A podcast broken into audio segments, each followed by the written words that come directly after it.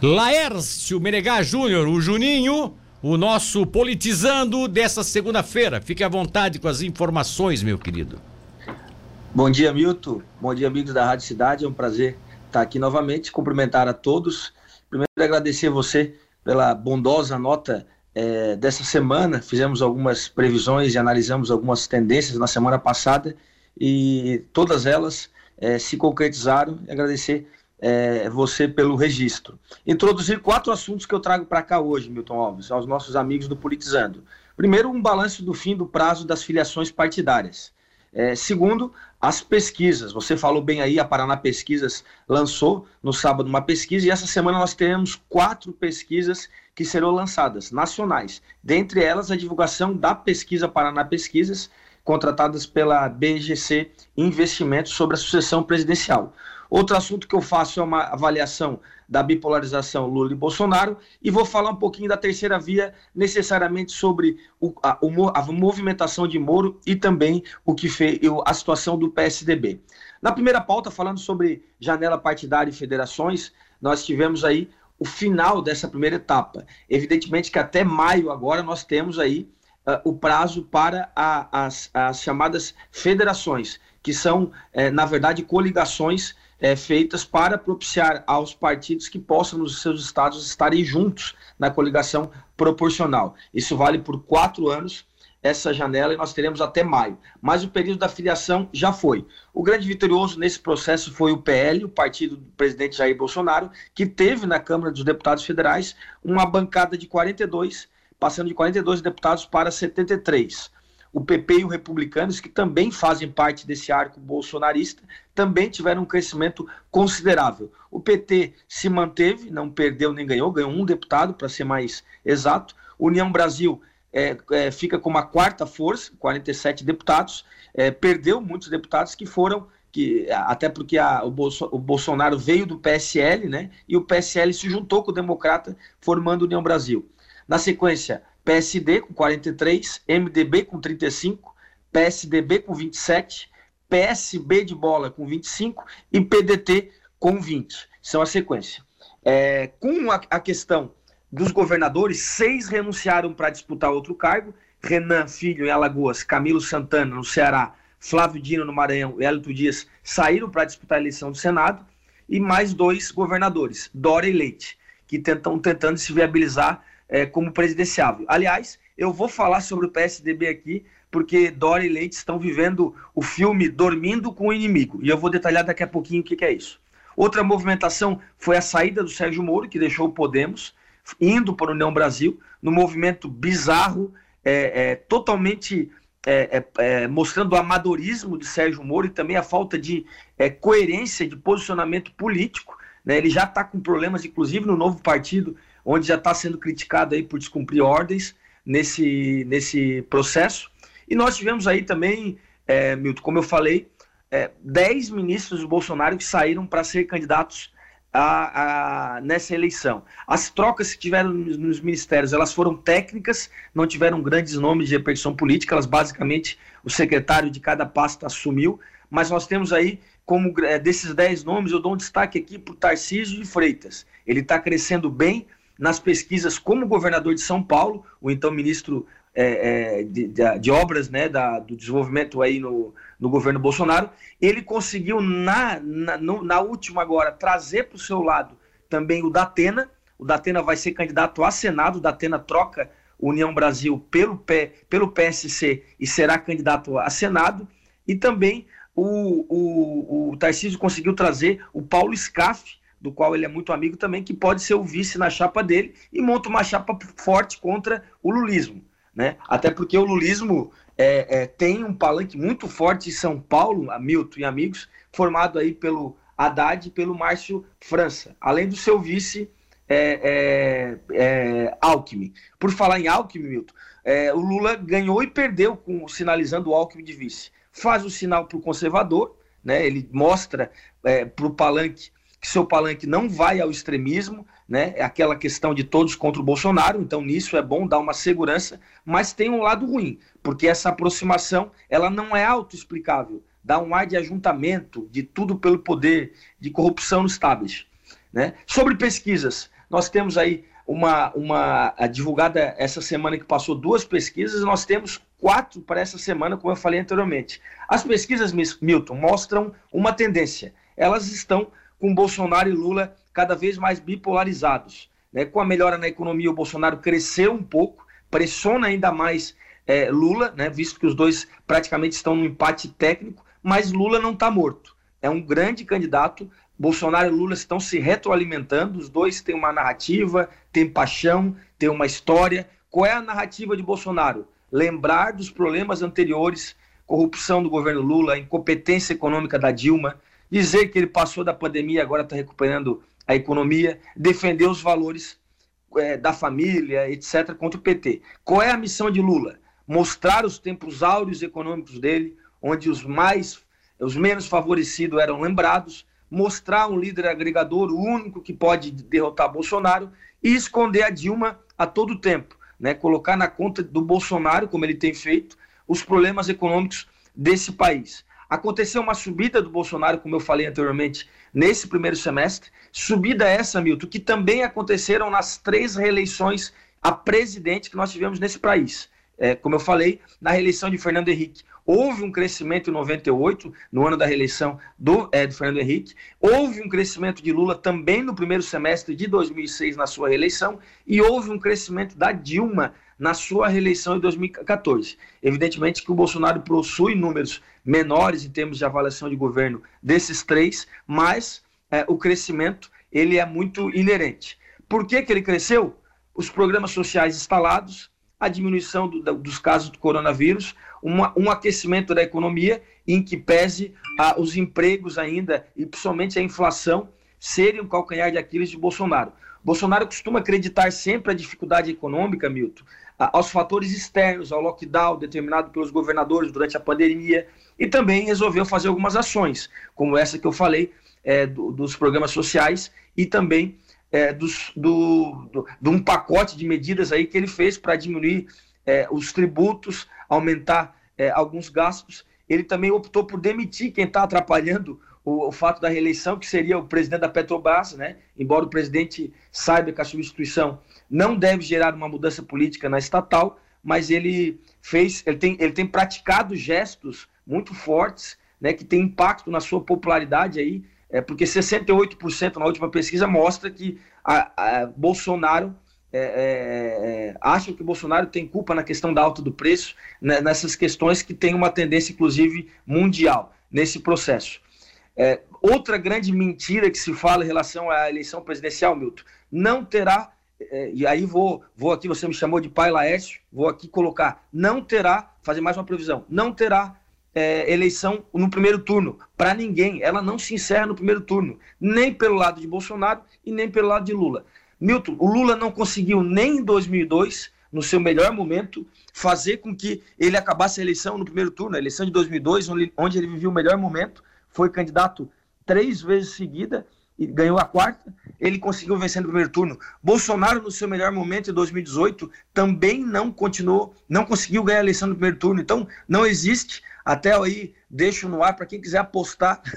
Pode ser um vinhozinho, assim a gente aposta que não vai ter eleição no, é, com finalização no primeiro turno. A única chance disso era se os dois fossem candidatos únicos. Por quê? Porque nós temos aí é, uma terceira via que vai surgir, que eu vou falar sobre ela agora, e que, que com certeza vai fazer com que se tenha é, é um candidato com mais de 10%.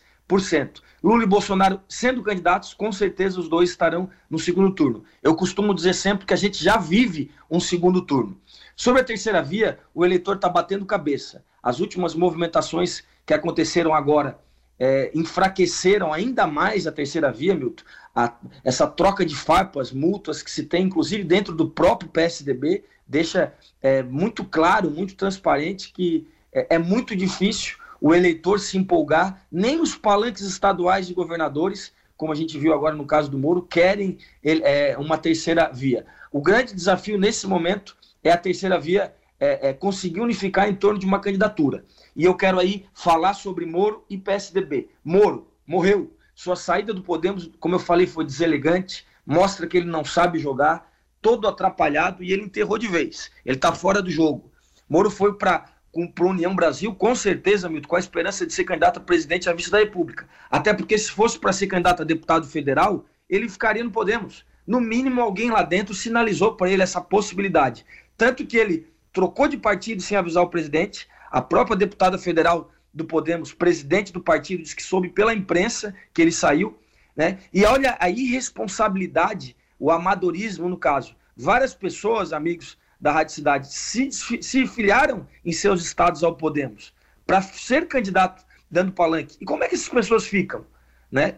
Política é um esporte coletivo, não é individual. E ele é, e o Milton, o que o, o, Bolsonaro fez, o que o Moro fez no Podemos, de trocar pelo União Brasil, foi com certeza uma atitude infantil, irresponsável e amadora. Uma vez no União Brasil ele foi humilhado, porque ele disse que abria a mão de ser candidato a presidente da República, voltou atrás, foi desautorizado ali pelo partido, Milton, de, ser, de, de falar que era candidato a presidente nesse processo. Inclusive a CM Neto faz uma ligação para ele no domingo, pedindo para que ele é, é, saísse do partido, dizendo que ele poderia ter a sua filiação não reconhecida, até que ontem, domingo, houve aí a turma do Deixa Disso, liderada pelo Bivar, é, é, e que fez com que ele ficasse no partido, sendo o nome para São Paulo, nessa construção, para ser candidato a deputado estadual, deputado federal, é, ou no máximo senador. Ou seja, processo de fritura geral com o, o Moro. E quem ganha mais com a saída do Moro, Milton? É uma pergunta que todos fazem.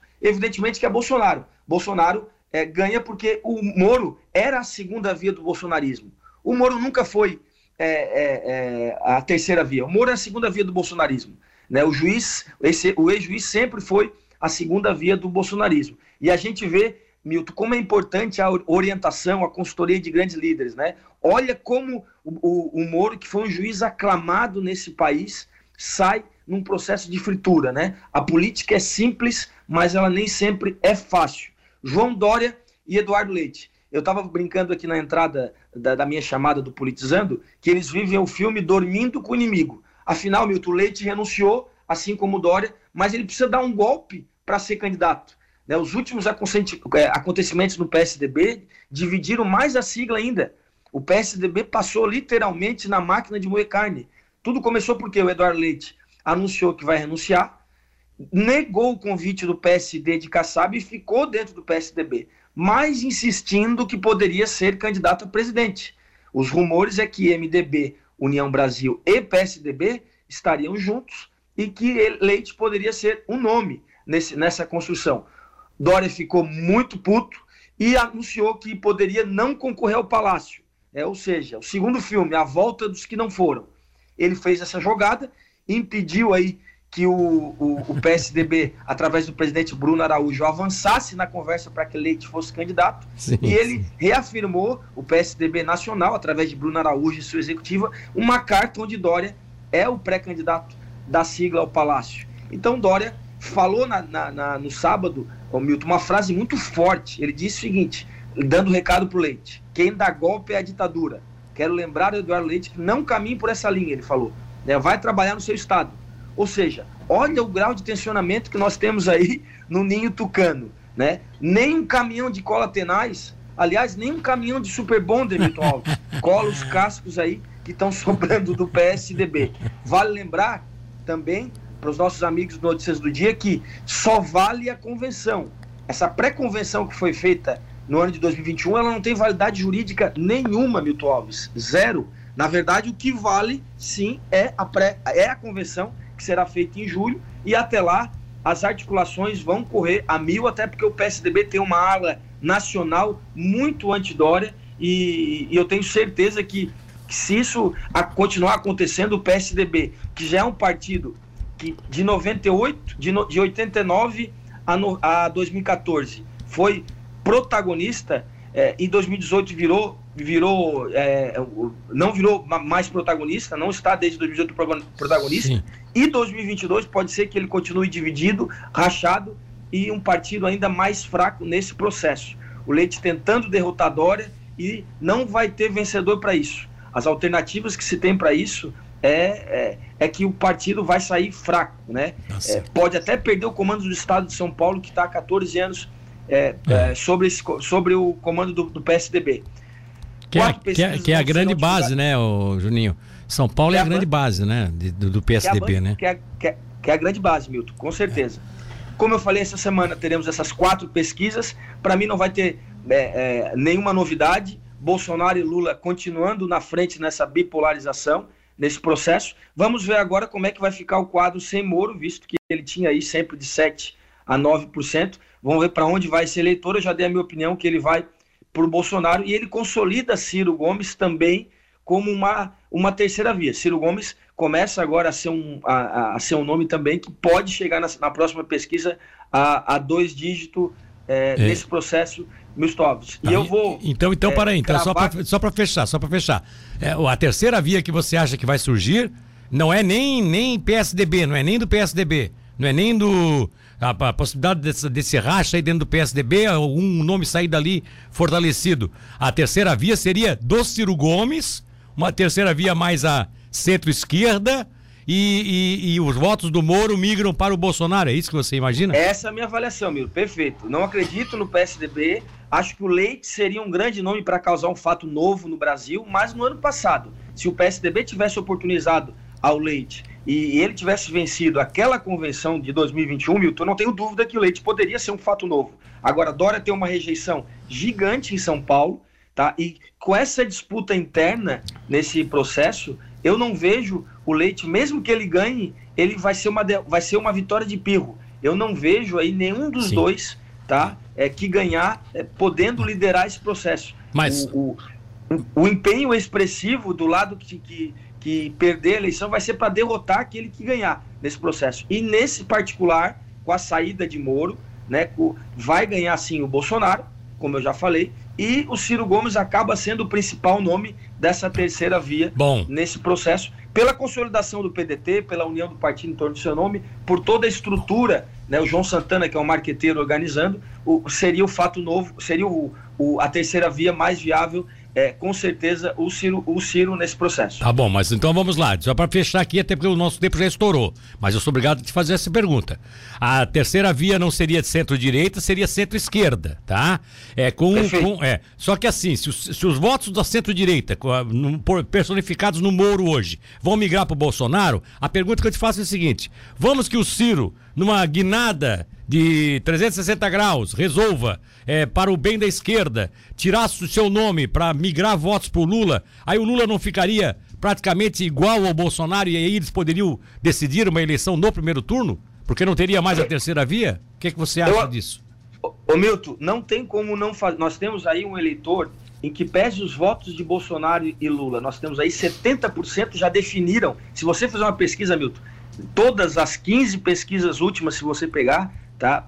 É, Bolsonaro e Lula têm somados 70% de votos cristalizados. O que, que isso quer dizer? É muito grande. É como a eleição americana em 2020, você tinha 70% já decidiam quem vota. É muito mais um trabalho de levar a urna, pelo grande índice de abstenção, do que convencer. Por que, que eu estou dizendo isso para você? Porque, é, mesmo tendo 70% de consolidação, tem 25% de eleitores que não quer Lula e não quer Bolsonaro. Ah, tudo bem. E, nesse, e nesses 25%, o Ciro pode atuar nesse processo para pegar parte do eleitor de centro-esquerda, mas também vai pegar parte do eleitor de centro, um pouco de centro-direita, pelos posicionamentos que ele tem, é, tem e ele vai fazer mais tá. de 10%. Não tem Beleza. como a eleição acabar no primeiro turno por isso. Tá bom. Um abraço para ti, meu querido. Muito obrigado. Até semana que vem.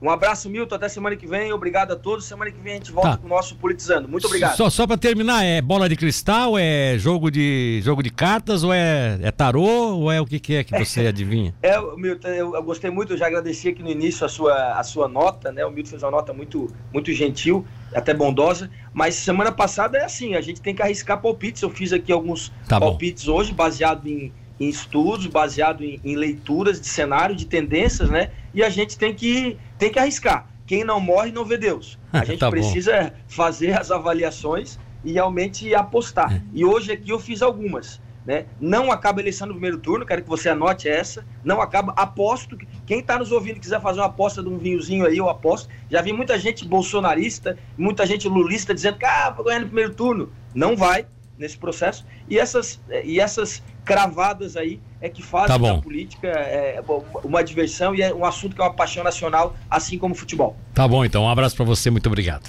Um Foi. abraço, amigos, um abraço, amigos do Notícia do Dia. Valeu!